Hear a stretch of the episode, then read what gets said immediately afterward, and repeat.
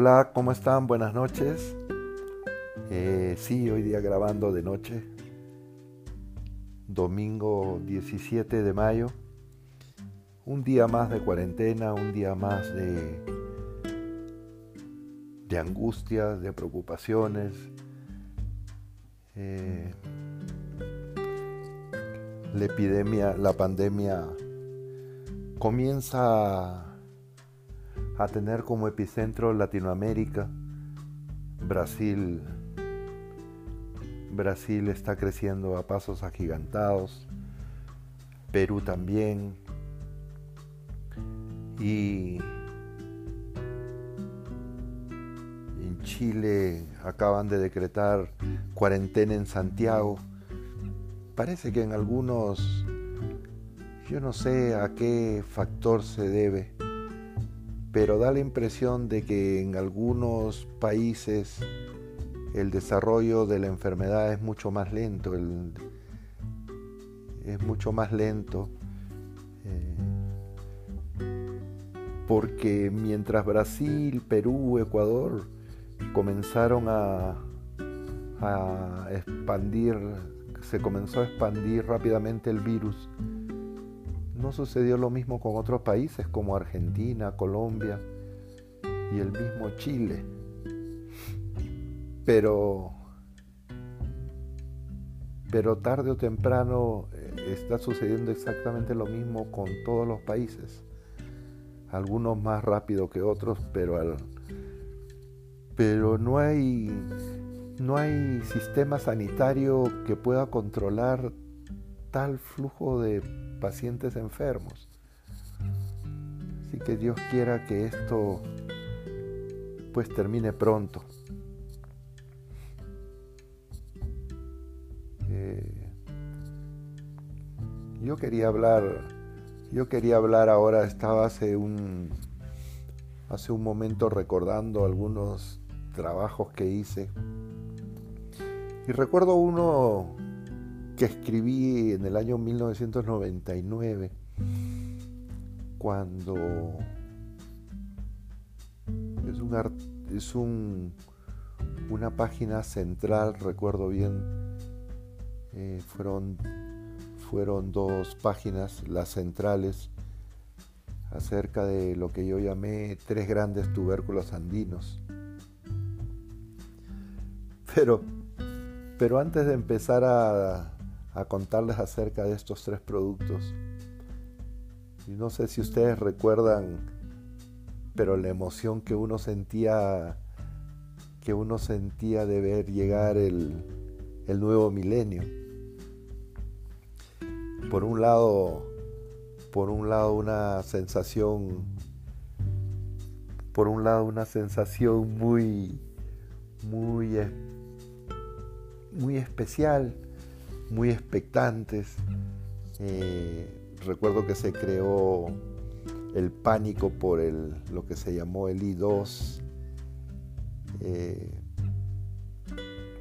qué iba a pasar con las computadoras, se decía en aquella, por aquellos días, qué van a pasar con las computadoras, cómo quedarán las cuentas de banco.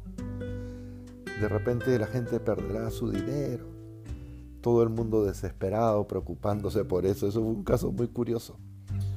Lo cierto es que, que gracias a Dios no pasó nada. Y pues todo, todo no pasó de ser un susto, ¿no? Yo recuerdo que recibí el año nuevo en Machu Picchu. Este, en Machu Picchu, arriba. No en la ciudad del Cusco, sino en Machu Picchu. Fue una cosa, fue una cosa maravillosa esas cosas irrepetibles.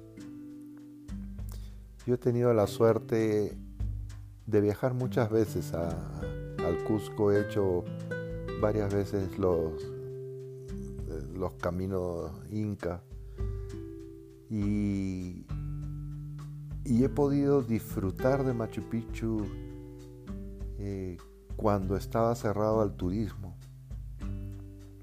y en aquella oportunidad este, me tocó pasarla de esa manera. Fue muy, muy, muy místico, muy espectacular.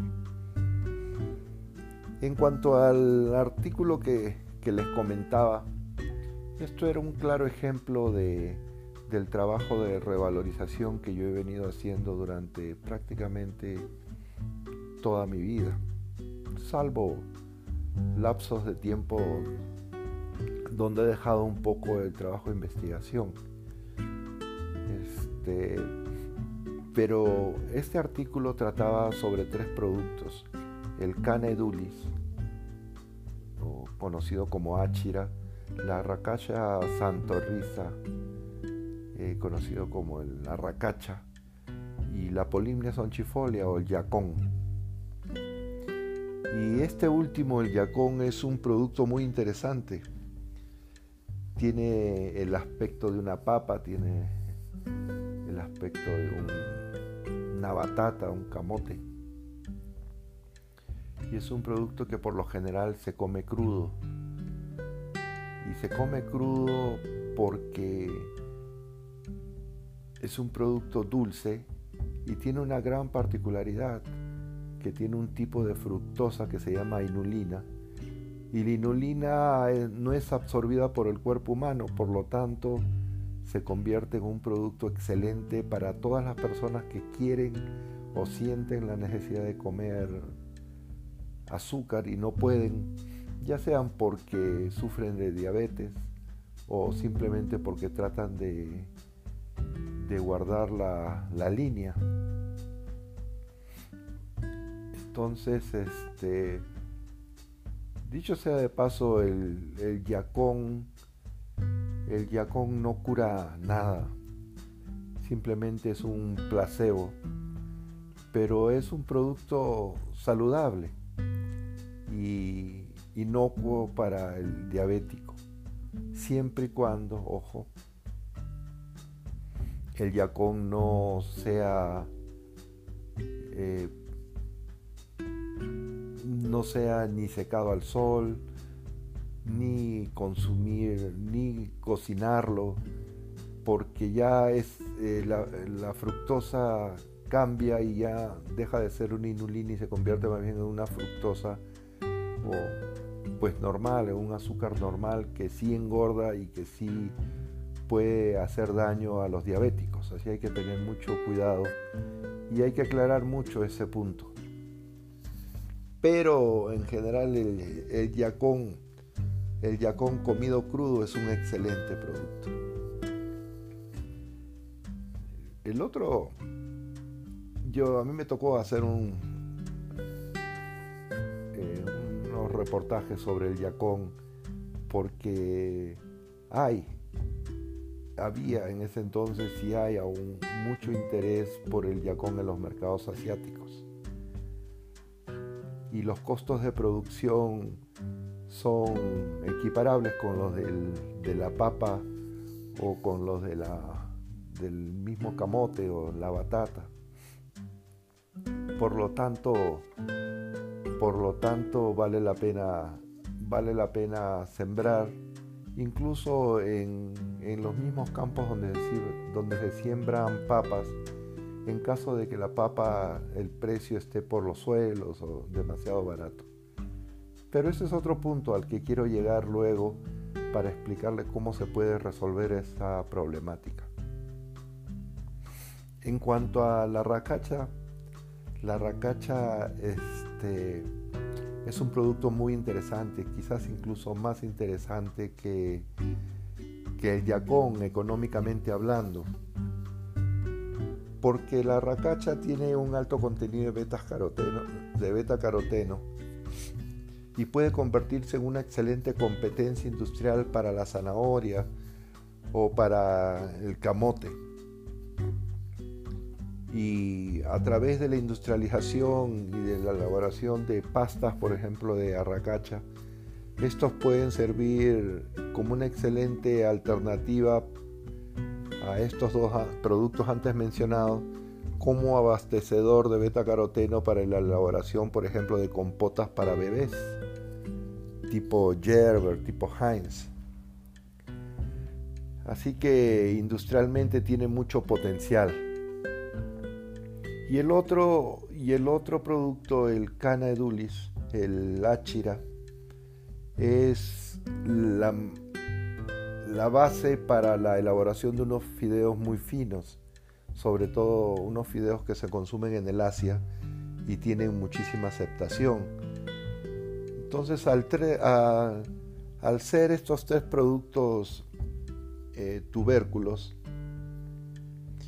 básicamente sus características son parecidas y por lo tanto a través de la instalación de una planta de proceso este, uno puede llegar a industrializar y obtener un valor agregado por el producto. Y esto es, una excelente, eh, es un excelente ejemplo de cómo, cómo, puede, eh, cómo realmente se puede obtener beneficio económico a través de la industrialización. Y al decir industrialización no me refiero a una gran planta, ¿no?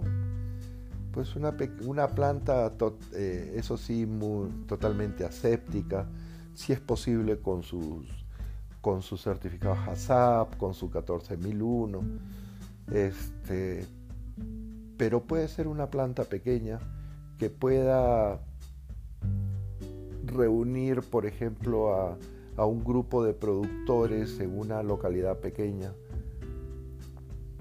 Entonces el, la planta sirve como centro de acopio, como centro de maquila y a través de un buen mecanismo de comercialización y de marketing o de eco-marketing se pueda llegar a los diferentes mercados. Eh, dependiendo los volúmenes de producción podemos pensar en entrar en los mercados a través del proceso de exportación convencionales, es decir, de grandes volúmenes. O si no se tuvieran eh, estos volúmenes tan grandes, podemos enmarcarlos dentro de lo que eh, es nuestro mayor, donde está nuestra mayor fortaleza, que es en el fair trade o el comercio justo. Sea como sea, cualquiera de los canales que se use, eh, a través de la industrialización siempre se va a tener la posibilidad de tener muchas ventajas comparativas con otras localidades que puedan estar sembrando el mismo producto. Por ejemplo, sucede muchas veces que, que, que hay sobreproducción de papa, por ejemplo, y de pronto el precio cae por los suelos entonces, si uno tuviera una planta para procesar papas, podría estar al margen de esos vaivenes del mercado y tener un producto que puede incluso ser almacenado para venderse eh, posteriormente. Entonces, las plantas, las plantas agroindustriales, las, plantas de proceso son vitales, son vitales. y de otra de las cosas que que tiene mucha, mucha relevancia es que muchas veces, eh, como los, los, productores tienen pequeñas áreas de cultivo, cada uno siembra muchas veces a su, a su manera. Y por lo tanto, el, tener una planta de proceso eh, permite la homogenización de todos esos diferentes aspectos técnicos de cultivo que se hayan utilizado. Entonces logra obtener un producto normalizado y con un buen estándar de calidad. Esto es un claro ejemplo de lo que, de lo que podemos hacer. Entonces, hay que, hay que trabajar en eso, hay que incentivar la, creación de pequeñas plantas, no pensar en grande. Hay, hoy en día precisamente el comercio justo te brinda las herramientas necesarias para, para poder acceder a esos mercados complicados, porque la motivación es totalmente diferente, lo hemos hablado muchas veces. Un producto enmarcado dentro del comercio justo tiene diferentes motivaciones, porque un consumidor final, al igual al igual de lo que sucede cuando un, comprador final, es decir, un comprador que va al supermercado, busca un producto orgánico, en el fondo lo que está haciendo es eh, comprar conservación del medio ambiente, ¿no? Entonces, para buscar ese objetivo que el conservar el medio ambiente, lo que hace un comprador final es compra un producto utilizando este producto como un medio, no como un fin. El fin es conservar el medio ambiente. Lo mismo sucede en el caso del comercio justo. Un comprador final eh, de un producto enmarcado dentro del comercio justo lo hace pensando en ayudar gente, eh, ayudar gente eh, alejado muchas veces miles de kilómetros de, donde este comprador se encuentra. Entonces, el producto se convierte como un medio para lograr ese objetivo mayor que es el de ayudar a personas, a gente. Entonces, este mecanismo permite, por, entre otras cosas, que se puedan vender pequeñas cantidades, que puedan tener eh, incluso un poco de, digamos, fallas en las presentaciones del, producto, porque precisamente lo que se busca es que a través de esa compra, esas pequeñas deficiencias que, puedan tener el, que pueda tener el producto se resuelvan a través de la compra, porque al, tener, porque al existir más compra va a haber más dinero para poder mejorar esas deficiencias. Entonces es un poco lo que yo denomino filantropía estratégica, ¿no? Y ese es el mecanismo incluso eh, que nosotros usamos para que los grandes compradores accedan a comprar nuestros productos, ¿no? Es decir, eh, los grandes compradores hace 30 años atrás compraban un producto, exigían un buen precio y buen producto. Cuando comienza la agricultura orgánica, eh, estos grandes compradores comenzaron a exigir lo que se llamaban los colaterales, un beneficio colateral. Es decir, oye, yo es tácito que voy a comprar un producto a buen precio y de buena calidad, pero ¿qué más me das? Y así nació el sello de la agricultura orgánica. Y ese era un beneficio colateral que obtenía el comprador, que a su vez utilizaba ese beneficio eh, para implementar sus estrategias de marketing para captar nuevos clientes. Eso eh, marcó un cambio. En otro, en otro episodio les voy a contar eh, cómo viví yo la historia de la agricultura orgánica desde los comienzos de Ocia y Naturland y cómo nace la idea de hacer el comercio justo. Y, solamente para, para darles un avance, en el tema de la agricultura orgánica, básicamente eh, los que ordenaban los que ordenaban la certificación eran o los comerciantes o los exportadores interesados en lograr tener una cuota de un producto orgánicamente cultivado. El, problema está en que no todos los productores podían tener ese, ese, certificado, en principio porque era costoso y segundo porque, porque generalmente se certificaban campos más, grandes o una gran cantidad de agricultores. Entonces muchos agricultores eh, que a pesar de tener sus productos orgánicamente cultivados, estos eran cultivados per se, no podían tener ningún certificado porque no habían sido parte del proceso de certificación orgánica. Y por lo tanto buscando un mecanismo por el cual se pueda ayudar a estos productores eh, es que nace la idea de hacer el comercio justo. Todos estos dos temas se los voy a contar en el siguiente episodio. Les agradezco mucho por escucharme Eh, como les repito, yo nunca trabajo, nunca trabajo con un libreto, con un guion preestablecido. Lo único que hago es transmitirles mi propia experiencia de vida, mi, propio, mi propia experiencia en campo, todas las cosas que yo les hablo. Eh, han sido corroboradas por mi trabajo en campo. Por lo tanto, eh, ya esté bien o ya esté mal, nadie puede rebatirme porque es mi propia experiencia de campo. Les agradezco mucho, eh, gracias por escucharme y hasta la próxima.